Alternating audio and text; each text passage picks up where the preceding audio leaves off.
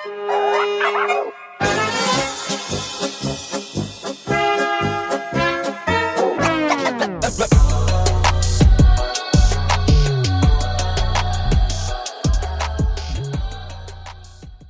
willkommen zu Kulturell Inkorrekt. Hier ist eure Moni und ich bin so gut drauf, obwohl ich mich, das hört ihr wahrscheinlich auch ein bisschen, noch nicht ganz so fit fühle, habe ich aber gleich die Initiative ergriffen, eine Podcast-Folge nach langer Zeit wieder für euch aufzunehmen, weil ein kurzes Update, damit ihr auch Bescheid wisst, warum ich so lange weg war.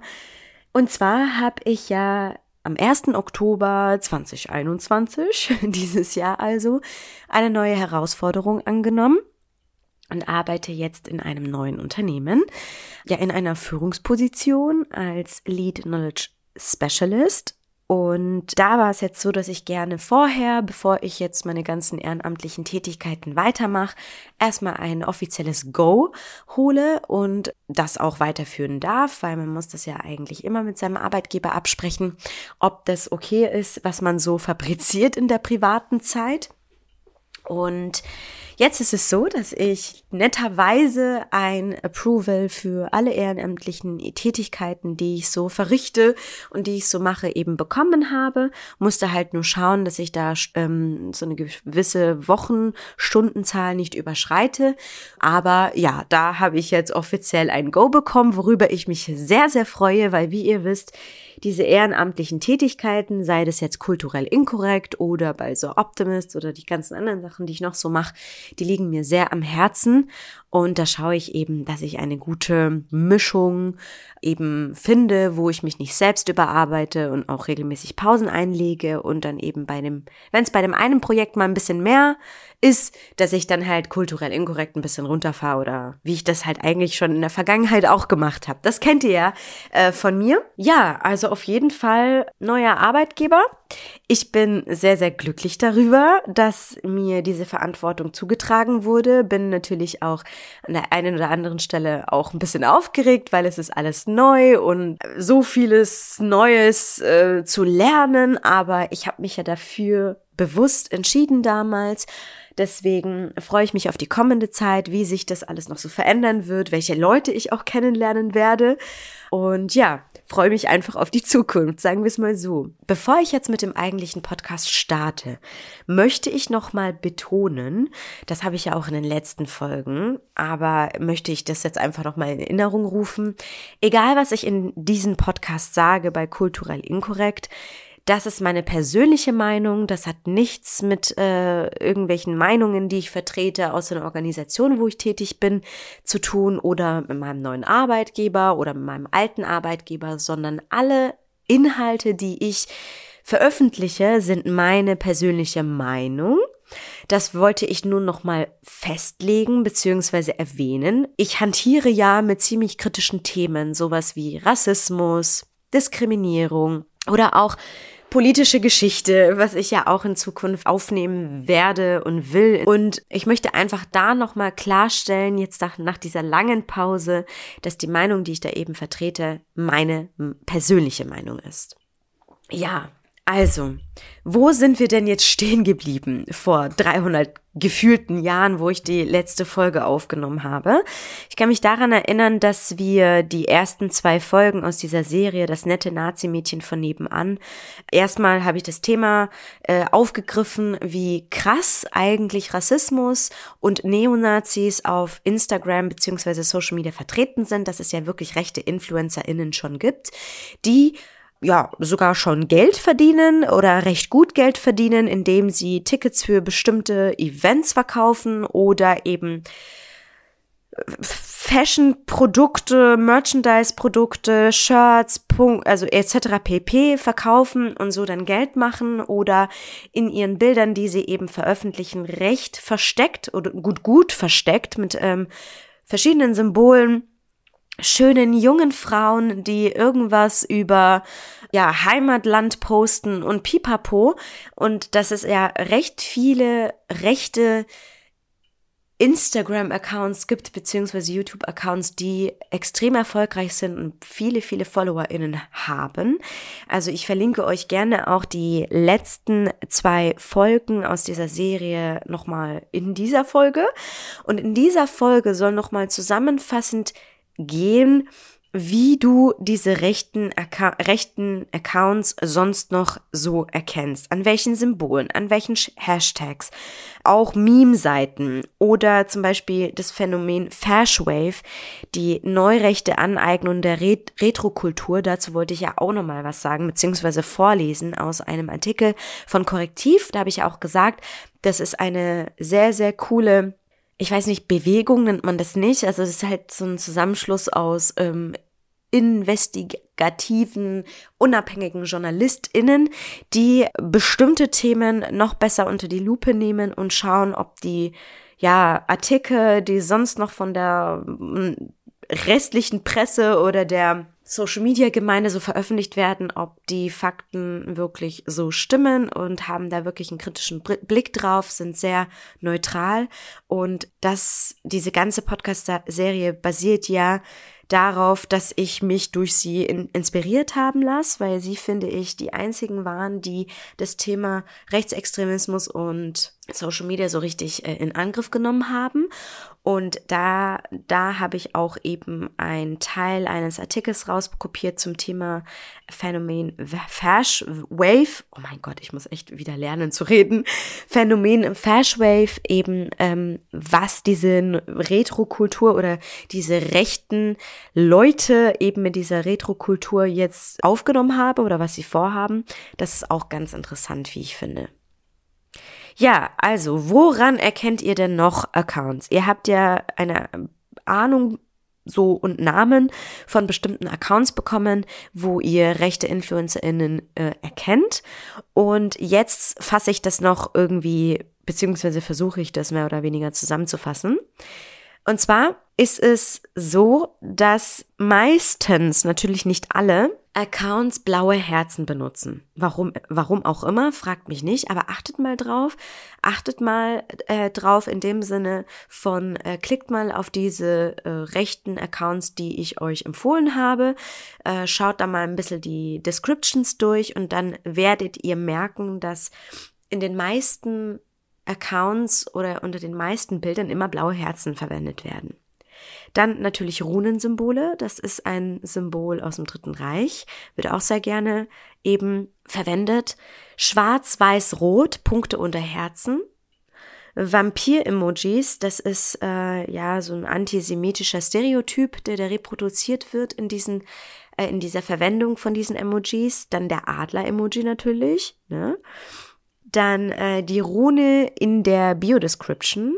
Das ist ja um das nochmal aufzufassen, das habe ich, glaube ich, in der letzten Folge gesagt, äh, eben das Logo von Hitler für das, für das, für den Verein Lebensborn, was ja immer von ihm verwendet wurde, dann Sonnenräder, Hakenkreuze, die Abkürzung NDS für den neuen deutschen Standard oder neuer deutscher Standard.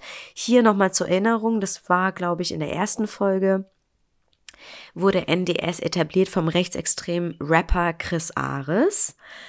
Dann die Hashtags, die euch alarmieren sollten, sagen wir es mal so, ist Hashtag Defend Europe, Mut zur Wahrheit oder Vaterland. Altpartei Linksgrün und Linksextremismus. Das ist wirklich auch total krass, wie oft Linksextremismus bei jedem Scheiß verwendet wird. Masseneinwanderung, Islamismus, Zwangsgebühren, Migrationspakt. Emojis, die die Flaggenfarben des Deutschen Reichs haben, konservativ, also es sind alles in Form von Hashtags, ne? Hashtag Volk, Hashtag Preußen, Hashtag Merkel muss weg, Hashtag Studentenverbindung, auch krass, aber auch einige rechtsextreme junge Studentenverbindungen, die den Hashtag Studentenverbindung ver äh, verwenden.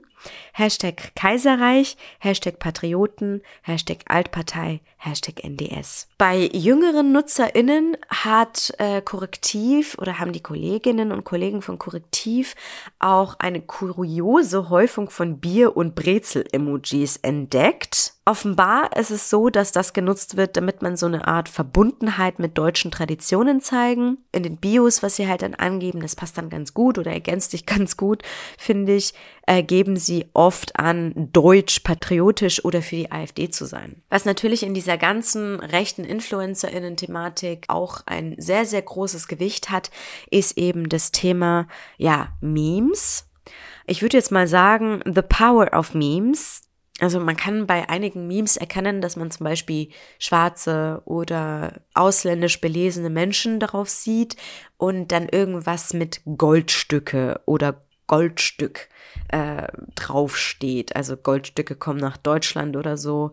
Oder wenn Martin Schulz sagt, dass Goldstücke nach Deutschland kommen, was er meint, was passiert. Und dann irgendwie, keine Ahnung, Köln 2015 erwähnt wird oder sowas von diesem rechtsextremen, von dieser rechtsextremen Meme-Seite, dann ist eigentlich damit gemeint, das, also Goldstück an sich ist negativ konnotiert, dieser Begriff. Also es ist dieser rechte Code für AsylbewerberInnen. Und dieser Begriff geht eben zurück auf eine Aussage von Martin Schulz, der 2016 sagte, was Geflüchtete nach Deutschland brächten, sei, sei wertvoller als Gold.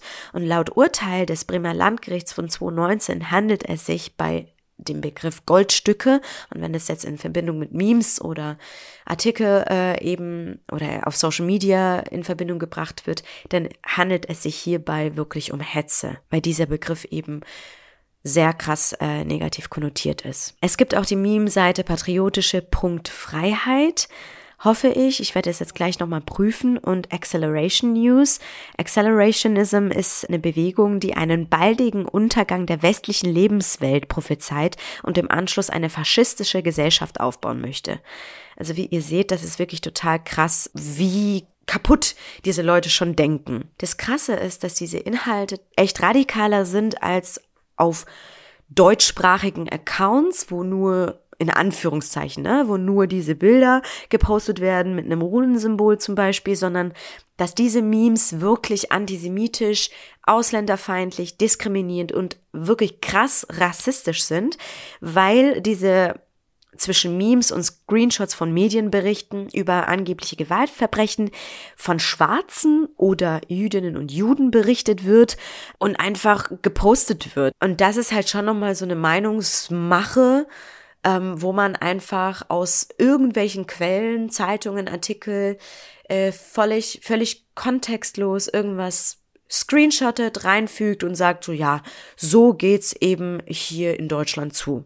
Und da ich diese erste Folge natürlich auch kurz halten will und das ja sozusagen eine Zusammenfassung der letzten zwei Folgen ist, wollte ich jetzt auch nur noch mal zum Ende eben dieses Phänomen Fashwave, Hashtag Fashwave ansprechen. Das ist ja diese Retrokultur in Kombination mit äh, Rassismus und Nazi-Getue. Hier lese ich einen Teil äh, des Artikels von Korrektiv vor was sehr interessant ist, weil mir das wirklich auch auf, auf dem ersten Blick nicht bewusst war. Und zwar, ein Beitrag des Kollektivs kultgang.art. Kult ist äh, mit KVLT geschrieben, das der identitären Bewegung nahestehen soll, zeigt zum Beispiel ein Auto auf einer lilafarbenen Ras Rastertextur. Dahinter sind mit Reconquista und 1683 zwei Schriftzüge zu sehen. Das Auto ist offenbar ein DeLorean aus der Filmtrilogie Zurück in die Zukunft. Die politische Ausrichtung des Beitrags wird erst bei einem Blick auf die Schriftzüge deutlich. Mit Reconquista ist die Zurückdrängung des muslimischen Machtbereichs auf der iberischen Halbinsel im Mittelalter gemeint. Im Jahr 1683 fand die Schlacht am Kahlenberg statt, bei dem das römische Reich deutscher Nation die osmanische Armee schlug und damit die türkische Hegemonialpolitik beendete. Auf den ersten Blick ist diese politische Dimension nicht erkennbar. Der Beitrag ist zusätzlich mit dem Hashtag White Lives Matter versehen. Beiträge unter dem Hashtag Fashwave beschränken sich allerdings nicht nur auf Instagram. Auch auf der Musikplattform Soundcloud stießen wir auf Playlists und Songs, die mit diesem Hashtag markiert wurden. Darunter unter anderem ein elektronischer Remix einer antisemitischen Rede des nationalsozialistischen Propagandaministers Josef Goebbels.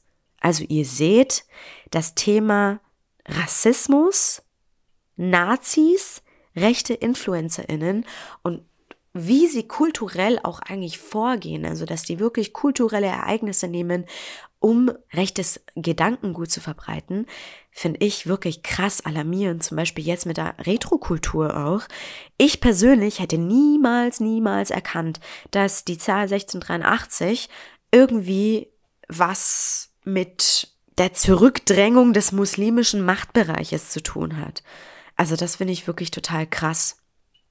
Ich hoffe, diese Folgen oder diese Serien haben euch geholfen, einen guten Überblick darüber zu erhalten, wie krass es äh, zum Thema Rechten und Social Media steht, wie InfluencerInnen vorgehen, was sie für Hashtags verwenden, was sie für Emojis verwenden, wie es auch mit einer sogenannten Retrokultur aussieht und wie sie sich zu ihrem Nutzen drehen und verwenden. Das ist wirklich sehr alarmierend und ich hoffe, hoffe, hoffe, dass ihr diese Folgen oder diese Serie auch weiterleitet an Kolleginnen, Kollegen, Freunde, Freundinnen, äh, für die es auch interessant sein könnte. Ich arbeite gerade daran, dass ich weitere interessante Folgen für euch aufnehme.